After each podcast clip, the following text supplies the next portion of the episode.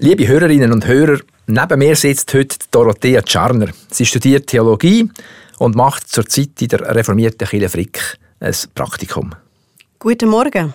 Wir haben kürzlich darüber diskutiert, was Pfarrleute in Zeiten von Krieg sollen predigen. Weniger predigen, mehr Ritual feiern wären Varianten. Nur was für Ritual? Wir haben bei Brot und Wein darüber diskutiert. Und darum sind wir rasch bei der gemeinsamen Abendmahlsfeier gelandet. Wobei die eine reformierte Abendmahlsfeier ja nur mäßig begeistert. Sag doch nochmal, Dorothea, wie es dir geht, wenn du an so einem Abendmahl teilnimmst. Ach, ich muss immer schauen, dass ich mich weder am Brot noch am Wein verschlucke und bin dann immer froh, wenn ich wieder auf meinem Platz bin. Von Gemeinschaft spüre ich nicht so viel, wenn wir da stumm in Reihe und Glied vor dem Pfarrer anstehen. Es ist nicht so eine gefreute Sache. So schlimm? Ja, schon. Und es ist halt ein bisschen traurig, weil wir in der reformierten Kirche ja nur zwei Sakramente haben, die wir feiern. Taufe und das Abendmahl. Und ich meine, dem schönen Ritual, wo wir Brot und Wein miteinander teilen, sei etwas abhanden gekommen. In meinen Augen ist es zu einem Formerstart. Es fehlt mir etwas. Etwas Herzhaftes, Stärkendes. Es geht mir ja ähnlich. Immer ein bisschen steif, die Veranstaltung. Erlebt und ausprobiert habe ich ja schon manche Varianten, aber so die wirklich herzhaft, die habe ich für mich auch noch nicht entdeckt. Wahrscheinlich liegt es an verschiedenem. Aber zum Beispiel die sogenannten Einsetzungsworte. Versteht ihr jemand? Dies ist mein Leib für euch. Tönt nicht so verheißungsvoll. Eher ein bisschen abschreckend. Und auch der zweite Teil. Dieser Kelch ist der neue Bund in meinem Blut. Da muss ich schlucken. Das Wort Kelch schudert mich, weil es mich an die Szene im Garten Gethsemane erinnert, wo Jesus betet und sagt, Vater, Landekelch an mir vorbeigehen. Vom Blut reden wir schon gar nicht. Also ich finde, wir brauchen da eine neue Sprache. Oder erklär die Wort mal. Das tönt jetzt vielleicht ein bisschen konservativ, aber die Worte, die sind es doch gegeben. Punkt. Und bei aller Liebe zum Übersetzen von biblischen Worten in zeitgemäße Sprache, die Einsetzungsworte müssen meiner Meinung nach im Gottesdienst im Original vorkommen. Auch weil sie uns verbinden mit der gesamten Christenheit auf der Welt. Und unsere Aufgabe ist es dann, wie du sagst, sie zu erklären. Ja, aber dass uns die Worte gegeben sind, tönt für mich nach ein wenig Spielraum. Es würde doch schon helfen, wenn wir der Gemeinde jeweils erzählten, dass es sich bei dem Ritual um eine jüdische Segensfeier handelt. Genau, du kennst dich da ja gut aus. Erzähl doch. Die Segensfeier, die nennt man Kiddush. Und sie wird bis heute gepflegt. Wenn sich also die Familie oder die Gemeinschaft am Schabbatabend zum Essen trifft, tun sie zuerst der Wein segnen, bevor sie ihn trinken. Auf das aber kommt ein Schabbat sagen. Der tut zum einen an die Schöpfung erinnern und zum anderen an Auszug aus Ägypten, also an die Befreiung aus der Sklaverei. Darauf tun sie das Brot segnen. Und nach dem Essen wird der Wein nochmal gesegnet.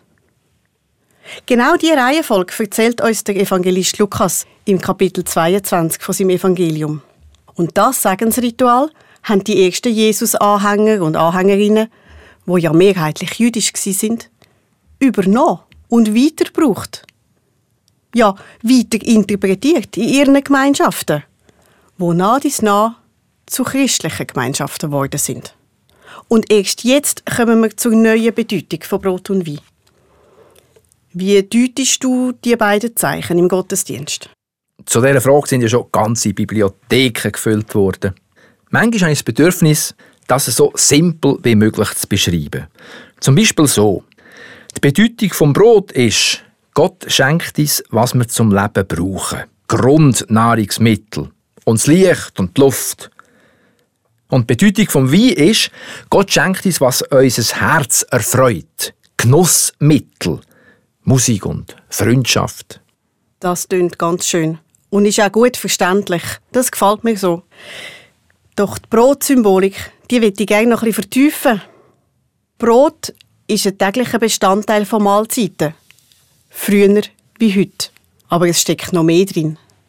Brot bedeutet Leben, ja, aber auch verschiedenes Sterben. Wenn das Korn gesät wird, muss es sterben, damit aus den Samen Pflanzen werden. Und wenn das Korn in der Reife steht und wir die goldgelben Felder bewundern, kommt der Schnitter und mäht es ab. Dann kommt das Korn in die Mühle. Wieder verliert seine Form und gewinnt eine neue. Das Mehl kann man dann zu einem Teig anrühren. Doch jetzt muss es noch durchs Feuer, bevor es uns ernährt. Und seine Prozesse müssen wir uns doch vor Augen halten, wenn wir Brot essen. Brot ist Verwandlung und Hingabe pur. Und es bedeutet auch Gemeinschaft, weil sich's teilen Wenn Jesus sich als Brot bezeichnet, dann meint er vermutlich das. Ich bin ein Teil von eurem Alltag. Ich habe mich hingegeben, euch zur Nahrung. Und ihr könnt im Glauben daran teilhaben und mir ähnlich werden. Ich kann der Folge bis zum Stichwort im Glauben daran teilhaben und ähnlich werden. Meinst du damit, dass das Abendmahl uns stärkt für die Christusnachfolge und uns hilft aufzustehen, wie Christus ja aufgestanden, respektive auferstanden ist? Ja, ich glaube, dass wir das ernst nehmen müssen. Es geht auch in unserem Leben um Verwandlung und Hingabe. Und das Abendmahl erinnert uns an diesen Prozess. Wir sind nicht allein, sondern in Gemeinschaft. Wir müssen nicht am Hunger leiden, sondern werden genährt. Und wir sind nicht auf uns gestellt. Christus ist uns vorausgegangen. Wir sind quasi seine Verbündeten. Das ist der neue Bund, sagt Jesus ja mit dem Kelch in der Hand. Wir verbünden uns mit Christus und mit den Mitfeiernden in nah und fern auf der ganzen Welt. Grafisch ergibt es für mich ein Kreuz, der senkrechte Balken, wo die Verbindung mit Christus zeigt, der wogrechte die Verbindung untereinander. Und was meinst du, ist jetzt dein Verschluckrisiko beim nächsten Mal ein bisschen kleiner? Bin noch nicht sicher. Wenn man sich die verschiedenen Bedeutungen vom Abendmahl vor Augen hält, heißt das ja noch nicht automatisch, dass die Feier selber herzhafter ist. Ich sehe immer noch vor mir, wie oft in der Bibel die Menschen zusammen am Tisch sitzen, essen, trinken, fröhlich sind. Und da davon, von dem entspannten Zusammensein, wünschte ich mir, mehr zu spüren beim Abendmahl in der Kirche. Das wäre schön, ja, so ein urchristlicher Groove. Oder ist das ein Murks? Und täten wir besser daran, am Abendmahl einfach seinen, sagen wir mal, rituellen Charakter zu lassen. Es so zu schätzen, wie wir es noch einmal feiern. Ja, ich denke, das hängt von den Menschen ab, mit denen wir feiern, oder? Ich möchte niemandem das Ritual stören, wenn es so für die Menschen stimmt, die am Sonntagmorgen in die Kirche kommen. Als Variante stelle ich mir gerne eine Gemeinschaft im kleinen Kreis vor. Halt so mit 12 bis 15 Personen, wie die Jüngerinnen und Jünger damals.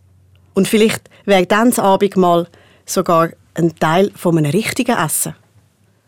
Das käme im Urchristentum sicher ein bisschen näher. Was es genau ist, was mir das Herz öffnet, kann ich noch nicht sagen. Wahrscheinlich verschlucke ich mich noch ein paar Mal. Liebe Hörerinnen und Hörer, dass einem beim Abend mal das Herz aufgeht, das finde ich ein schöner Gedanke. Und solche herzöffnenden Moment wünschen wir Ihnen auch sonst, zumindest in Ihrem Alltag. Einen guten Sonntag. Und eine gute Woche.